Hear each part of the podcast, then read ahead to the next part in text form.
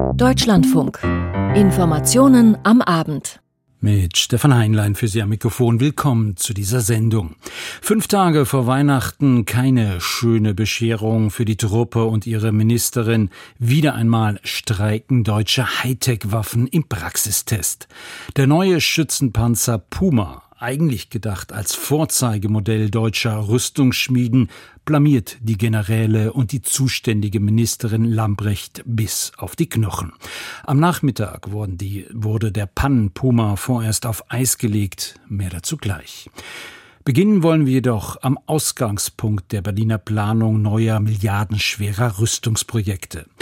Der Krieg in der Ukraine wird auch während der bevorstehenden Feiertage mit aller Härte fortgesetzt, so die Ankündigung aus Moskau. In den vergangenen Stunden schwere Luftangriffe. Kremlchef Putin ist unterdessen nach Belarus zum Waffenbruder Lukaschenko nach Minsk gereist. Stefan Lag. Es ist eine der seltenen Auslandsreisen von Russlands Präsident Wladimir Putin. Schon lange war der Kreml-Chef nicht mehr zu Besuch beim belarussischen Machthaber Alexander Lukaschenko in Minsk.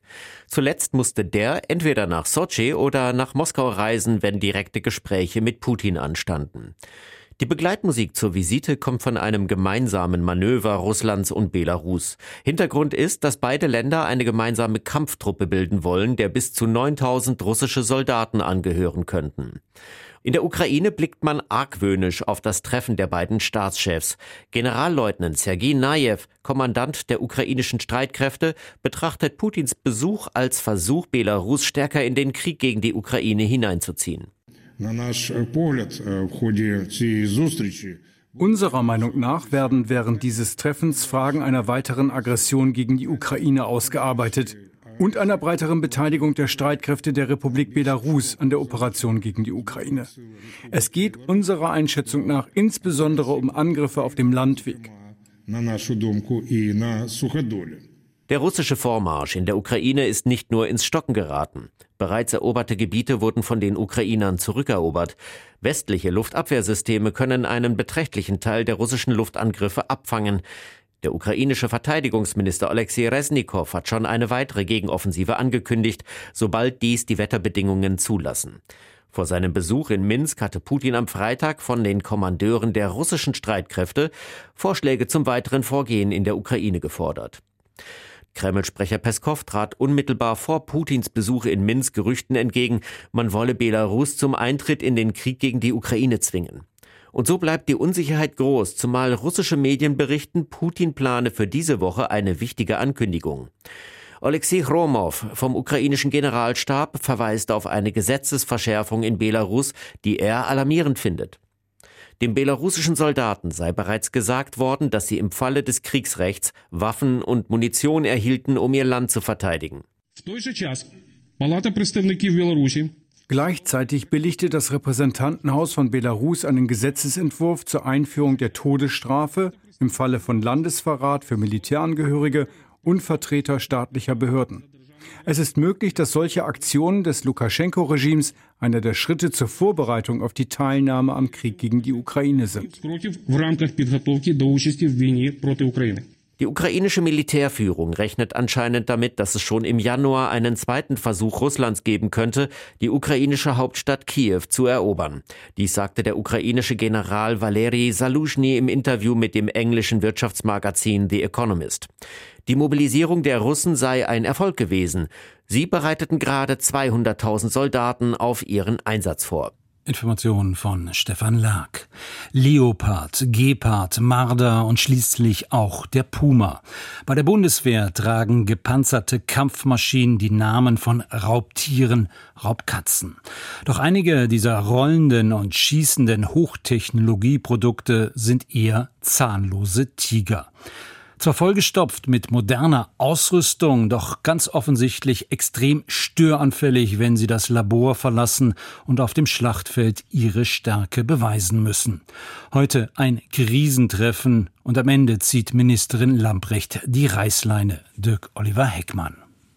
Ja, zunächst einmal ist der Ausfall der Pumas bei der jüngsten ähm, Übung ein herber Rückschlag für uns. Dem Sprecher des Bundesverteidigungsministeriums war anzumerken, wie ungelegen seinem Haus die neuesten Pannenmeldungen rund um den Schützenpanzer Puma kommen. Ausgerechnet wenige Tage bevor Deutschland am 1. Januar die Führung der schnellen NATO-Eingreiftruppe übernimmt, bei der der Puma fest eingeplant war. Wir waren nach den vorangegangenen Übungen noch recht zuversichtlich, weil der Puma sich gut geschlagen hatte. Doch davon kann seit diesem Wochenende keine Rede mehr sein. Bevor die Ursache für die technischen Schwierigkeiten herausgefunden sind, hat Verteidigungsministerin Lamprecht erste Konsequenzen gezogen und bei einer geplanten weiteren Auftragsvergabe die Reißleine gezogen.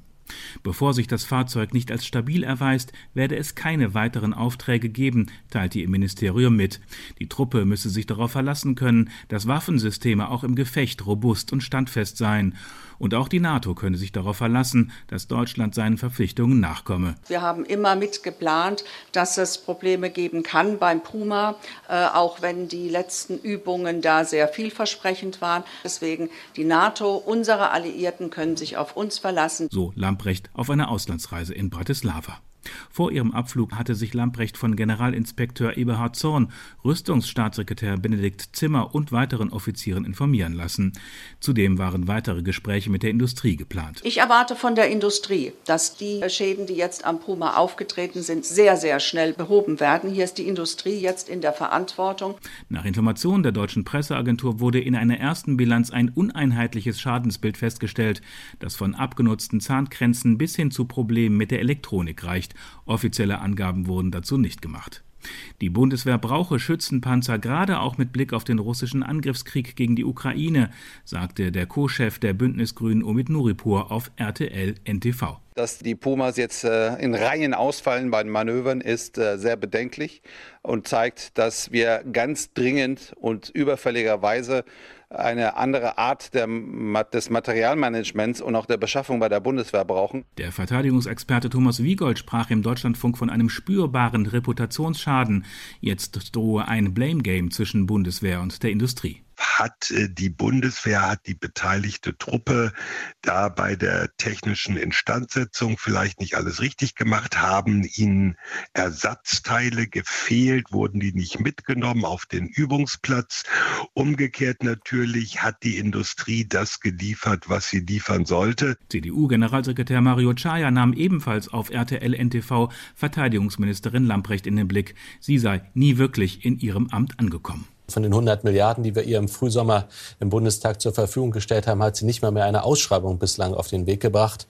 Ähm, sie muss auch dies jetzt aufklären, aber sie ist gerade in dieser schwierigen Zeit bei weitem nicht die richtige in diesem Amt. Also das Mantra trägt die CDU-CSU ja seit Wochen und Monaten vor sich her. Kontert SPD-Verteidigungsexperte Wolfgang Helmich auf RTL NTV das, was gerade mit dem Puma passiert und was es an Problemen gibt, das kann der Verteidigungsministerin nun wirklich nicht angelastet werden. Die Einsatzbereitschaft Deutschlands dürfe keinerlei Einbußen haben, fordert der Vorsitzende des Deutschen Bundeswehrverbands André Wüstner gegenüber den Zeitungen der Funke Mediengruppe mit Blick auf die NATO-Eingreiftruppe. Sonst wäre das, Zitat, katastrophal für die Glaubwürdigkeit Deutschlands im Bündnis und die Fähigkeit zur Abschreckung an sich. Aus Berlin Dück, Oliver Heckmann. Auch wenn Papier bekanntlich geduldig ist und politische Vereinbarungen im Alltag häufig scheitern, so ist doch das Ergebnis der zweiwöchigen Verhandlungen von über 190 Staaten in Montreal wohl als Erfolg zu werten. Auf dem Weltnaturgipfel die Einigung auf ein neues UN-Naturschutzabkommen. Das ehrgeizige Ziel, in wenigen Jahren bis 2030 sollen rund ein Drittel der weltweiten Land- und Meeresflächen unter Schutz stehen. Die Einzelheiten von Simon Plentinger. Es war etwa halb vier Uhr morgens, als der Präsident des Weltnaturgipfels, der chinesische Umweltminister Huang Rongqiu, kurzerhand das Prozedere abkürzte und den neuen globalen Rahmen für den Erhalt der Artenvielfalt samt Begleitpapiere per Hammerschlag für angenommen erklärte. I do not see objection. The package is adopted. Stundenlang hatten die Delegierten schon im Plenarsaal ausgeharrt und auf den Beginn der abschließenden Sitzung gewartet. Intensive Nachverhandlungen hatten die Abstimmung immer weiter verzögert. Dann sah es zu Beginn der Sitzung zunächst so aus, als könnte eine Einigung noch am Widerstand der Demokratischen Republik Kongo scheitern. Das Land hatte in den Verhandlungen mehr Geld der reichen Industriestaaten für die internationale Finanzierung des Artenschutzes gefordert.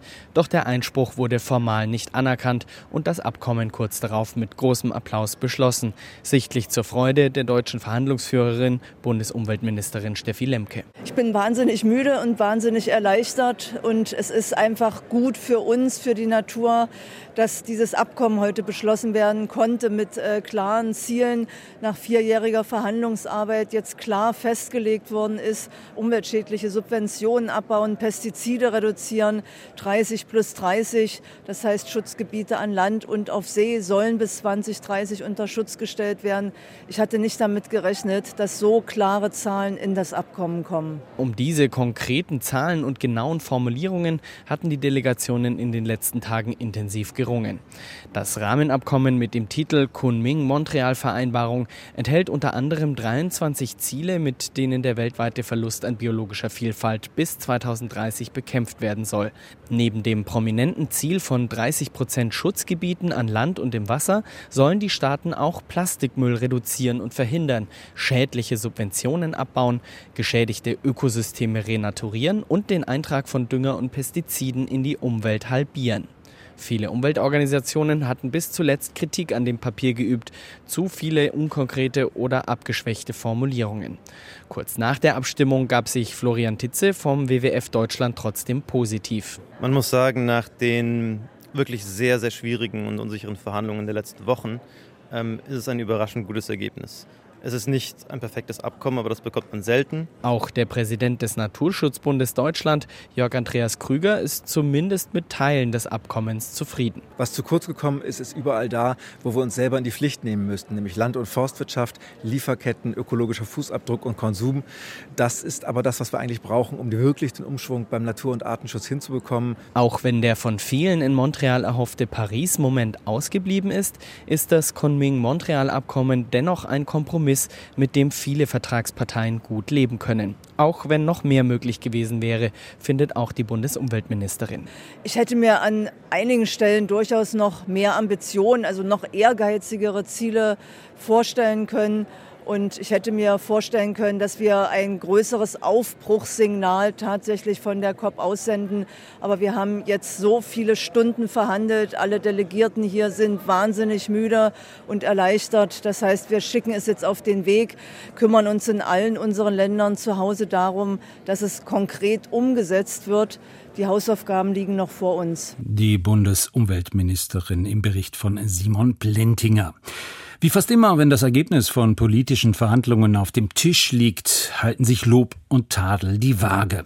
Aus Berlin gab es heute für das Ergebnis von Montreal ein recht positives Echo, aber natürlich auch einige Kritik. Nadine Lindner.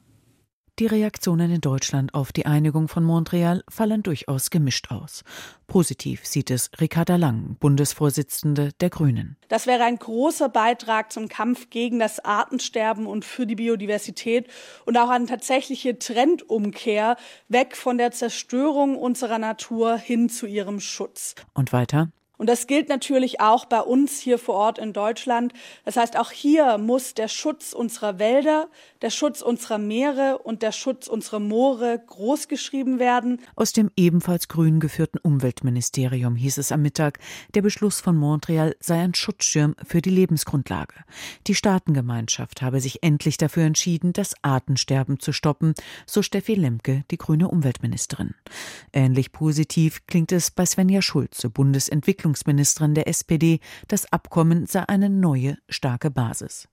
Ein Sprecher des Umweltministeriums verwies auf die deutsche Situation, die in Montreal geforderte Ausweisung von Schutzgebieten würde nicht automatisch heißen, dass man die Natur sich gänzlich selbst überlässt. Wenn man Landschaftsschutzgebiete mit einbezieht, dann sind an Land schon deutlich über 30 Prozent unter Schutz gestellt. Sie wissen ja, dass dieses Unterschutzstellen nicht bedeutet, es darf keinerlei Nutzung mehr geben, sondern es sollen Formen nachhaltiger Nutzung möglich sein. Ein konkreter Schutzfokus liegt laut Umweltministerium auf den Mooren, auch für den Klimaschutz. Verhaltener hingegen ist das Echo von Umweltverbänden. Der NABU kritisierte, dass trotz einiger Fortschritte zu wenig für eine echte Trendumkehr gegen den Verlust von Natur und Arten getan werde. So gibt es keine messbaren Ziele, die den Biodiversitätsverlust durch die Land- und Forstwirtschaft, die Fischerei oder den Handel sowie den Finanzsektor aufhalten könnten, so der NABU. Deshalb gebe es neben aller Freude über die Vereinbarung auch Ernüchterung für den Deutschlandfunk Nadine Lindner. Nicht nur im fernen Montreal, sondern auch im deutlich näher gelegenen Brüssel gibt es zu Beginn dieser Woche Ergebnisse von Klimaschutzverhandlungen zu verkünden. EU-Unterhändler verständigten sich nach schwierigen Gesprächen auf eine Reform des Emissionshandels. Wer in der EU klimaschädliches CO2 ausstößt, muss künftig häufiger und mehr dafür bezahlen. So in einem Satz das Herzstück des neuen EU-Klimapakets. Aus Brüssel dazu Caroline Born. Extrem schwierig seien die Verhandlungen gewesen, sagt Wirtschaftsminister Robert Habeck, aber es habe sich gelohnt. Alle Länder mit jeweils ihren Industrien, ihrem, dem Schutz ihrer Haushalte, mit eigenen Sonderinteressen und Wünschen und dennoch ist es in einem, wie ich finde, großartigen Ergebnis zu einem Durchbruch gekommen. Die EU hat sich am Wochenende auf das Herzstück ihres Klimapakets geeinigt, um bis zum Jahr 2030 55 Prozent CO2 einzusparen und zur Mitte des Jahrhunderts klimaneutral zu werden. Dabei setzt sie auf einen marktwirtschaftlichen Ansatz. Der Ausstoß von klimaschädlichem CO2 kostet Geld. Es gibt also einen finanziellen Anreiz zum Klimaschutz. Rund 10.000 Kraftwerke und Fabriken müssen sich bereits sogenannte Verschmutzungsrechte kaufen, um in der EU Treibhausgase ausstoßen zu dürfen. Der CO2-Preis entsteht im Rahmen des Emissionshandels. In Zukunft könnte er teurer werden, denn die EU will die Zahl der Verschmutzungszertifikate verringern. Gut so, sagt Klimaforscher Ottmar Edenhofer im Deutschlandfunk. Das große Problem war immer, dass auf diesen Emissionsmärkten zu viele Zertifikate waren. Und vor allem war ein großes Problem, dass die Industrie freie Zuteilungen bekommen hat. So der Direktor und Chefökonom des Potsdam Instituts für Klimafolgenforschung, der damit den zentralen Streitpunkt in den Verhandlungen anspricht. Wie lange soll es solche Gratiszertifikate noch geben? 2034 ist damit Schluss, lautet das Ergebnis. Bis dahin werden die Zertifikate schrittweise reduziert um knapp die Hälfte bis 2030. Damit energieintensive Branchen aber keine Nachteile gegenüber der Industrie außerhalb der EU haben, wo es keinen CO2-Preis gibt, soll eine CO2-Abgabe erhoben werden, beispielsweise auf Stahl aus China. Auf der Kippe stand lange ein zweites Emissionshandelssystem für Benzin und Diesel sowie Öl zum Heizen. Es kommt, doch der CO2-Preis ist erstmal auf 45 Euro gedeckelt. Und falls die Energiepreise zu stark steigen sollten, kann die Einführung verschoben werden. Für deutsche Verbraucher dürfte sich indes wenig ändern. Es gilt bereits ein entsprechendes Gesetz. Die höheren Preise soll ein EU-weiter Klimasozialfonds abfedern, um Haushalte beispielsweise bei steigenden Heizkosten zu unterstützen. Mit einem Umfang von rund 87 Milliarden Euro. Das halten manche für zu gering. Deutschland wollte den Fonds kleiner ausgestalten. Klimaforscher Edenhofer. Die Bundesregierung wollte, dass der Sozialfonds äh, schon aufgestockt wird, aber die wollten auch, dass ein Teil des Geldes aus diesem zweiten Emissionshandel in einen Innovationsfonds geht, der dann eben für die energetische Sanierung verwendet werden kann. Also man wollte eben nicht alles in den Sozialfonds geben, aber äh, immerhin, es sind 87 Milliarden Euro. Und äh, ich denke, wenn hier große Verwerfungen auftreten sollten, dann müssen eben hier die Mitgliedstaaten national nachsteuern. Ob gerade die ärmeren Länder in der EU die dafür nötigen Mittel haben, ist allerdings fraglich. Klimaschützern geht das Paket insgesamt nicht weit genug, aber sie sehen auch Fortschritte. Christoph Bahls von der Nichtregierungsorganisation German Watch lobt die höheren Klimaziele. Das wird in der Tat einen erheblichen Druck auf insbesondere die Kohlebranche auswirken. Allerdings unter der Bedingung, so Bahls, dass die Kohleindustrie nicht durch Subventionen unterstützt werde. Informationen von Caroline Born und wir bleiben in Brüssel.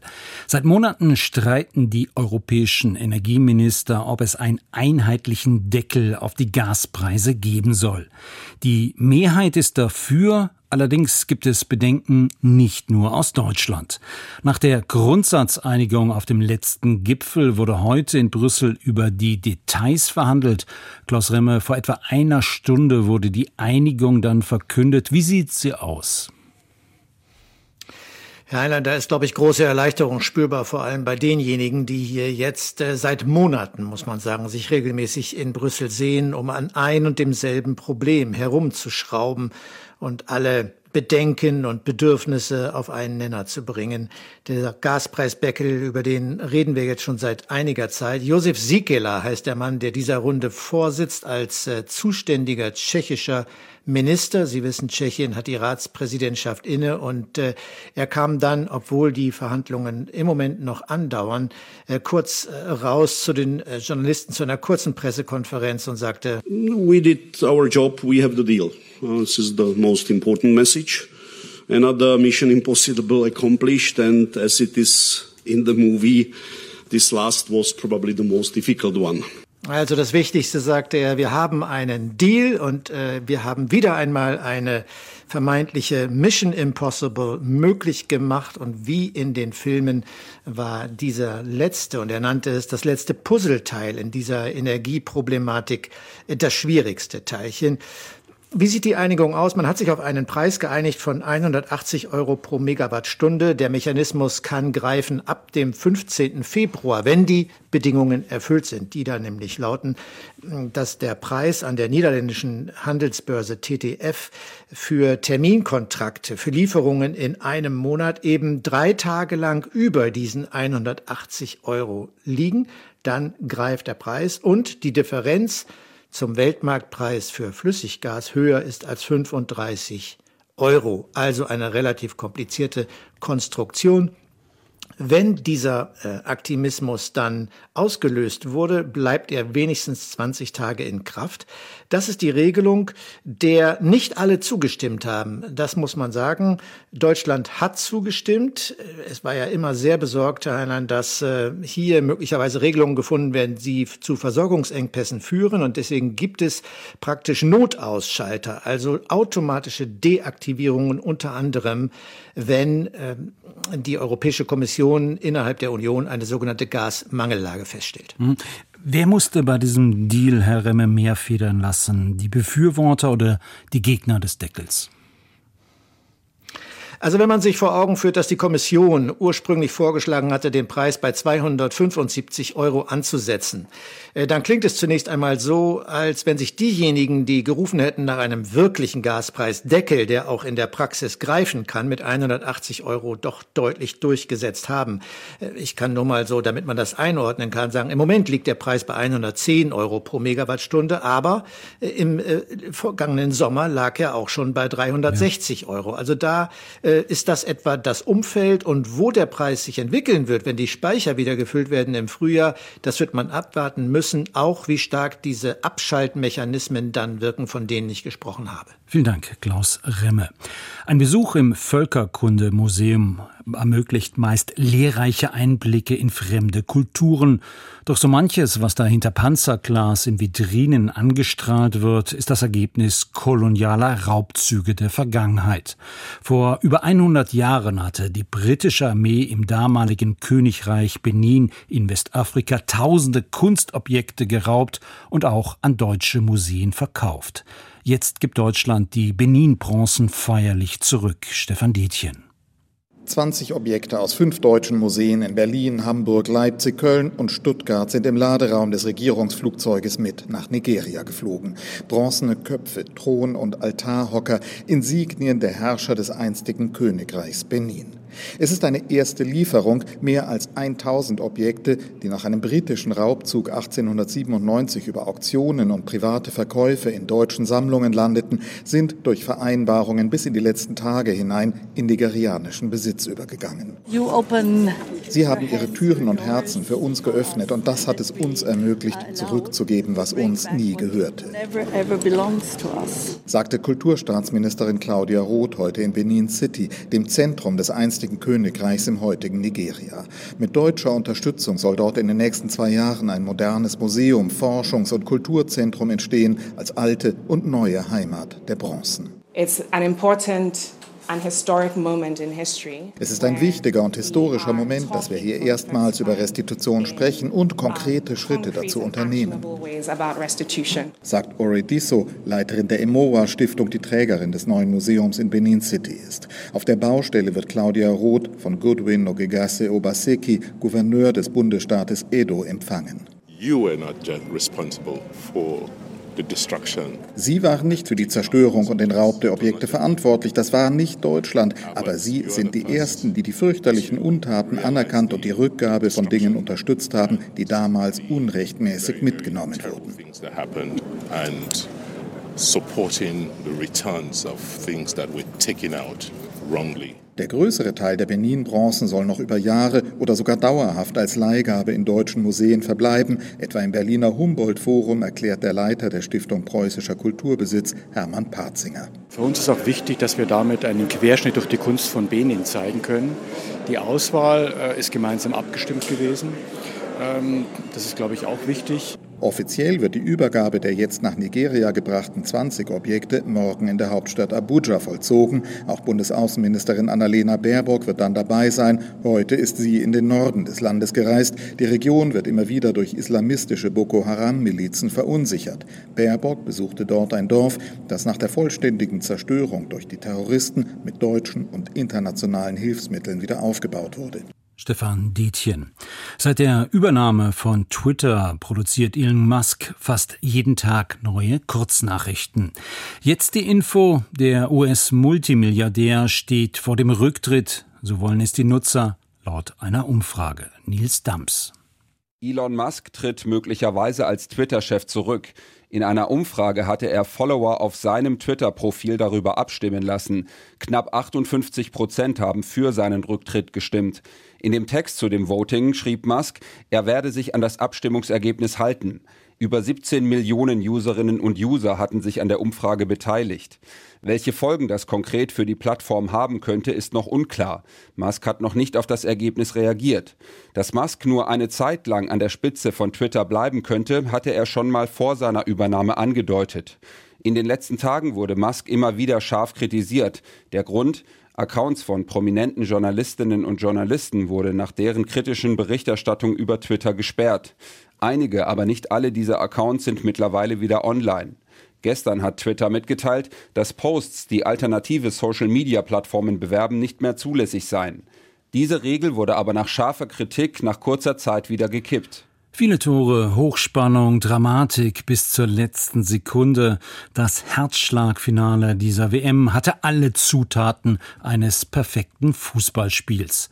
Ein sportlicher Leckerbissen zum Abschluss der Winterwüsten-Weltmeisterschaft. Ein Endspiel, das Geschichte schreibt und viele kleine Geschichten am Rande. Die große Story sicherlich nach 120 Minuten. Superstar Messi krönt seine Karriere mit dem Titel Entsprechend groß der Jubel in der Heimat. Anne Herberg.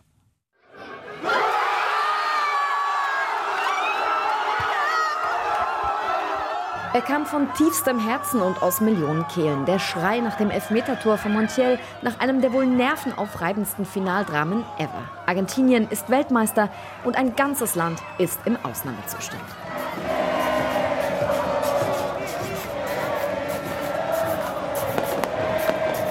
Nur wenige Minuten später in Buenos Aires ein hellblau-weißes Menschenmeer, das sich in Richtung Ovelist bewegt, dem Wahrzeichen von Buenos Aires. Menschen klettern auf Fahnenmasten, auf Bushaltestellen, auf Kioskdächern, Fahnen werden geschwenkt, Feuerwerkskörper abgefeuert. Familien, Kinder, Senioren, es wird getanzt, gejubelt, geweint und gelacht. Muchachos singen sie, ihr habt uns die Hoffnung wiedergegeben, dass wir gewinnen können. Das erlebt man nur einmal im Leben, Carajo. Ich bin während dem Spiel beinahe gestorben, aber es hat sich gelohnt. Leo Messi, ich liebe dich. Das ist etwas Unglaubliches. Messi hat das verdient, das ganze Land hat das verdient. Wir haben so viele Finale verloren, wir haben so oft gelitten, wir haben das jetzt einfach verdient. Argentina! No, que de alguna manera este país Wir haben heute nicht nur die Tore rausgeschrien. Es geht um viel mehr. Es geht um Jahre, in denen wir nichts mehr zu feiern hatten. Es geht um diesen Moment, in dem wir uns alle umarmen. Unser Team hat gezeigt, dass es Eier hat. Es war mal wieder ein Spiel voller Epik. Wir haben so gelitten, aber ohne Leiden geht es hier einfach nicht. Das gehört zu uns, aber jetzt sind wir so glücklich. ¡Vamos, Argentina! Sieg nach Herzinfarkt Spiel titeln die Online-Portale. Dass die Scalonetta, wie das Team um Trainer Scaloni genannt wird, nie aufgegeben hat, auch nachdem Frankreich immer wieder ausgeglichen hat, wird ihm hoch angerechnet. Gefeiert wird ganz besonders Lionel Messi, der mit 35 Jahren endlich den ersehnten WM-Titel im Nationaltrikot holt. ¡Felicidad! ¡Felicidad! Freude, überbordende Freude. Wir kommen aus Rosario wie Messi, sind extra hier angereist nach Buenos Aires. Endlich hat er den Titel, den er so verdient hat. Messi und Maradona, das sind unsere Größten. Danke Leo, danke die Maria, danke an alle. Was für ein Team. Anne Herberg zum Ende dieser Sendung. Für Ihr Interesse dankt Steffen Heinlein. Ich wünsche Ihnen einen schönen Abend.